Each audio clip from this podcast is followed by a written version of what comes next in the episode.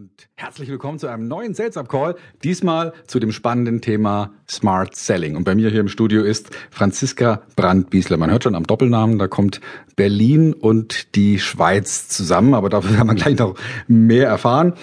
Franziska, du bist seit 2000, also seit dem Jahr 2000, Verkaufs- und Verhandlungstrainerin. Du bist Rednerin, Coach, Autorin eines Buches, Smart Selling B2B heißt es.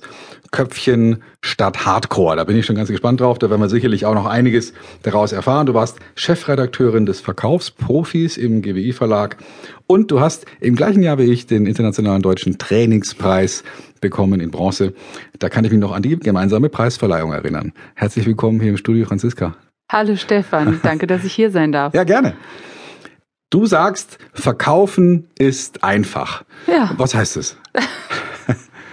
Ich meine es genauso, wie ich sage. Ich glaube, dass man das Thema verkompliziert. Ich bin ja im B2B-Bereich unterwegs und gerade da heißt es immer, es ist alles so komplex und man muss ähm, der Superkönner sein. Und ähm, ich glaube, dass man sich das etwas schwerer macht, als es wirklich ist. Mhm.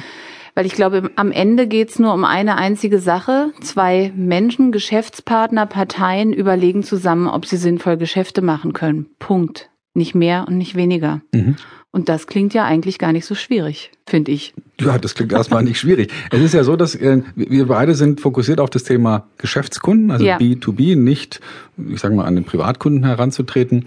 Und da hat man ja schon erstmal immer das Gefühl, manchmal, das ist schwierig und da gibt's einen Verkaufsprozess und dann gibt's mhm. noch irgendeine Methodik und dann gibt's noch ganz schwierige Sachen aus, aus dieser Methodik und dann vielleicht noch ein Report und dann muss noch ein Forecast und das wird alles immer ganz schwierig gemacht. Ja. Äh, und du sagst, wenn ich dich richtig verstehe, wir sollen uns eigentlich mehr auf die persönliche Beziehung konzentrieren und mhm. schauen, was, was steckt da wirklich drin und, und ja, äh, der alte Spruch, Geschäfte werden zwischen Menschen gemacht.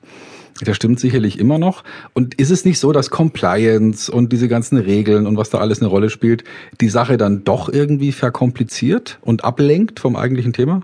Also da gebe ich dir recht. Ähm, natürlich ist das Geschäftverkauf in Firmen am Ende komplex. Und das ist sowohl in dem Unternehmen, was verkauft, ein Thema, als auch in dem Kunden, äh, in dem Kundenunternehmen ein Thema, wo natürlich nicht nur eine Person entscheidet, sondern wo es ein ganzes Buying Center gibt. Ähm, und das ist, glaube ich, tatsächlich was, du hast gerade das Wort ablenken genannt, was einen ganz schön ablenken kann von dem eigentlichen Verkaufen, das am Tisch stattfindet, wo zwei Menschen sich unterhalten oder mehrere, wo zwei Parteien sich unterhalten und wirklich tatsächlich überlegen, macht das Sinn, dass wir zusammenarbeiten? Und das erlebe ich auch in den Verkaufstrainings sehr häufig, dass die Leute sagen, ich komme kaum nach, ähm, ist es anspruchsvoll, alles unter einen Hut zu bekommen.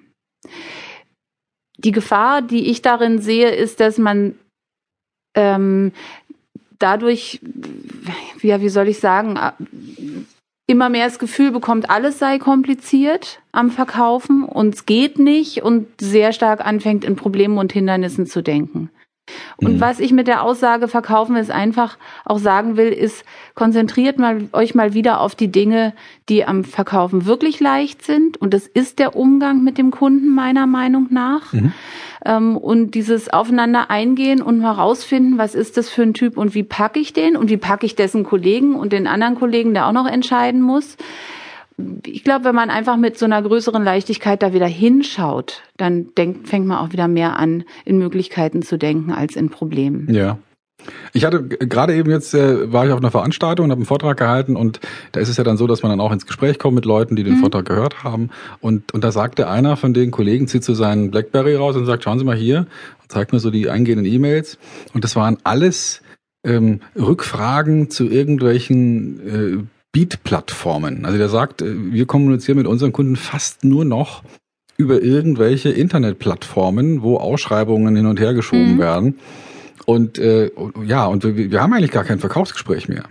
Und meine Antwort darauf war, äh, wenn Sie nicht wollen, dass Sie Ihren Job selber abschaffen, dann müssen Sie das ändern auf irgendeine ja, Art und Weise. Ja, genau. also im schlimmsten Fall müssen Sie einen neuen Job suchen, weil der wird eh irgendwann gekündigt mhm. werden, weil niemand braucht jemand, der einen Computer bedient in dem Sinne. Ja, und so eine Beat-Plattform ist nichts anderes als ein ja. Computer.